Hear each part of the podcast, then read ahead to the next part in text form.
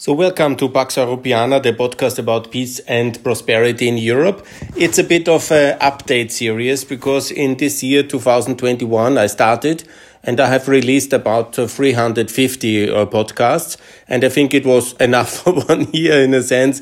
And also, I wanted now in this uh, last months, I was also professionally very busy. Please excuse me for that. But I was also traveling uh, in uh, the Balkans uh, for one month and I have made uh, because when I'm traveling and when I'm on the spot, I somehow think it's more convenient or useful uh, to make um, video podcasts. And I wanted to develop my YouTube channel. So I would like to invite you as well to parallel to this podcast, also to follow my YouTube activities because there I basically say the same what I say on this web, on this podcast. Obviously, I um, talk about uh, peace, prosperity, and about uh, economic reform. Obviously, that's as economist my main task but also about European integration. But when I travel in the interesting countries I very much care for, because I'm based in Vienna, as you know, and I travel then regularly to uh, the southeastern European countries. I was then in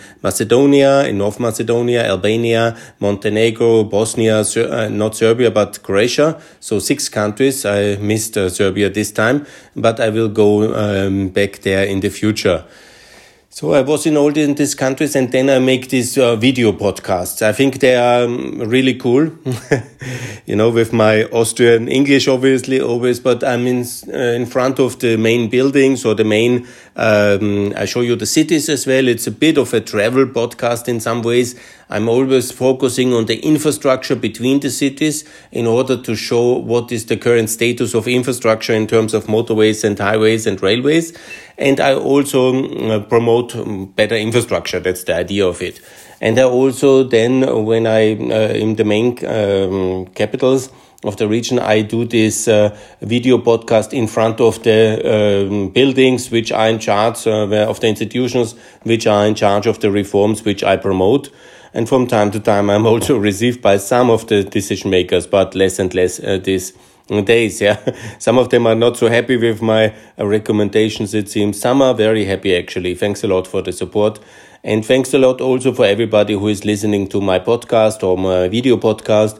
And I do less on Facebook these days, but I'm doing also this uh, Twitter activity and it has been now a very big uh, success in terms of outreach because uh, it was uh, a very um, uh, was because especially when I was in Bosnia at this moment it's very turbulent and I made very clear statements about NATO membership and I think that has really reached a big um, audience. And also I made one which was quite maybe quite uh, uh, provocative but I was in front of the um, bridge, the Latin bridge in Sarajevo, where Franz Ferdinand, the Austrian crown prince, was killed.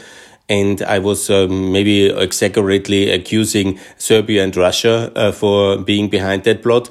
That was obviously so that it got uh, a bit viral in a sense. It had over 300,000 uh, outreach and some people were upset. I don't want to upset anybody, but there is no doubt, and everybody who has listened to my video podcast as well, when I was in Durrës, that Durrës was a central element of the Serb war aims in 1914-15 and uh, almost reached then in 1918.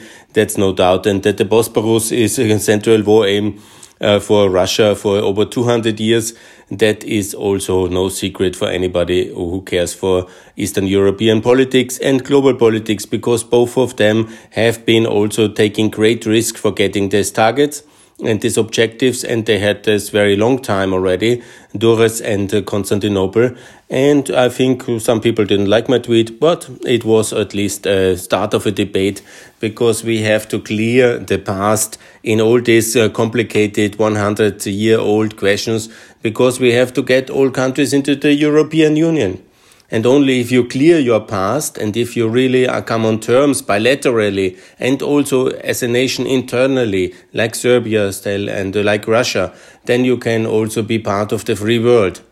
Now, for example, Russia has uh, forbidden this memorial Moscow organization because they don't want to clear their past. They want to uh, construct their past as they want to see it.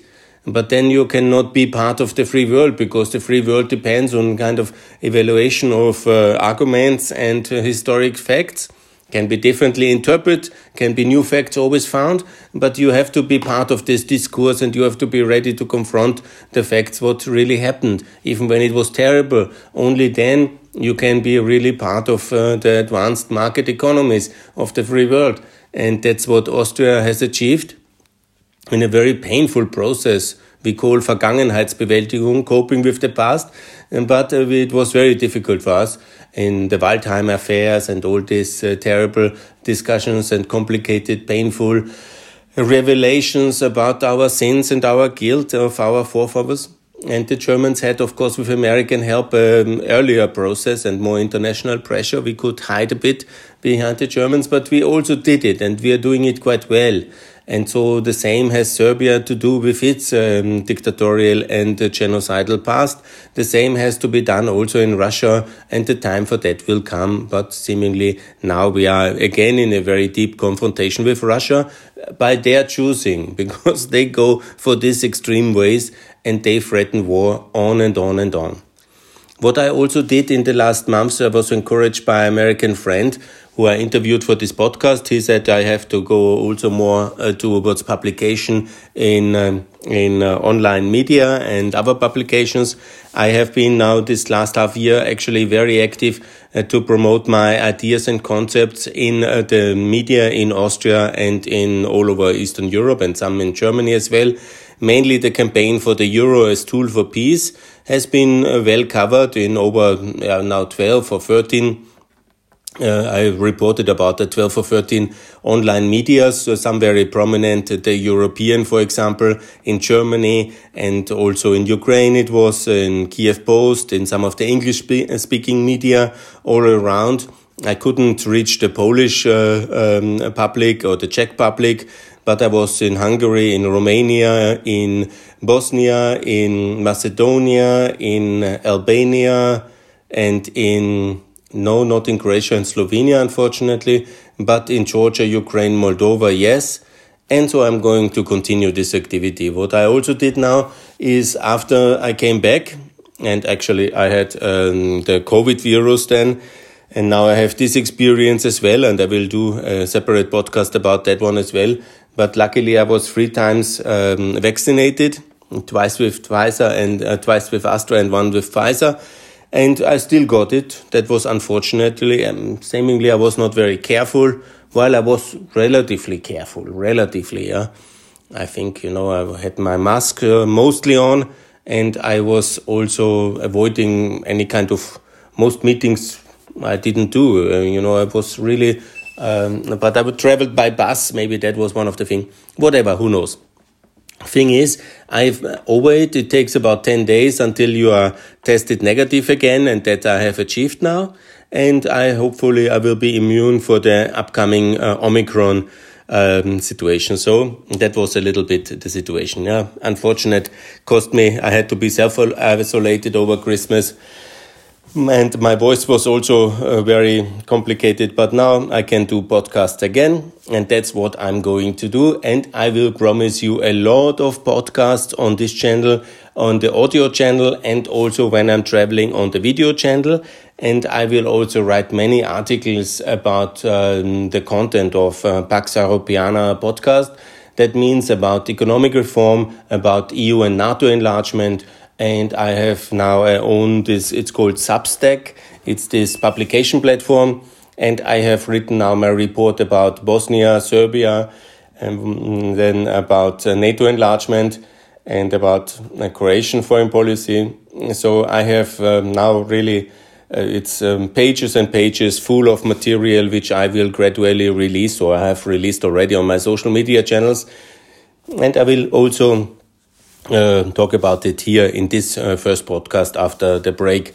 I will also give you some overview over what I've written, what I've experienced, and what is my assessment for 2022. Because now we are at the, it's the 29th now, I released this, and we have, of course, now the moments what to, to reflect for for 2022. And that's also what I will do in this podcast. so I hope for peace But peace needs also to confront the aggressors. We have Russia now threatening us in the Putin press conference at the end of the year, the traditional one. He is always doing this kind of big uh, show events.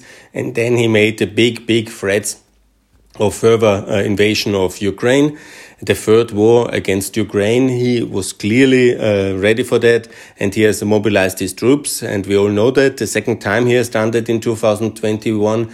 And he wants, uh, of course, that we freeze NATO enlargement, especially Ukraine, not to join NATO. I'm not sure he has read my Ukrinform uh, interview where I advocate uh, for NATO enlargement. And if we do have some kind of decency left in our West, in what we are in the EU and uh, NATO, then we obviously do a NATO enlargement and don't allow him to threaten us uh, who to take or who not to take. So we integrate obviously Ukraine, but uh, only a divided Ukraine that is the only way to get the Ukraine in, like the West German integration of 1955, uh, of 1955.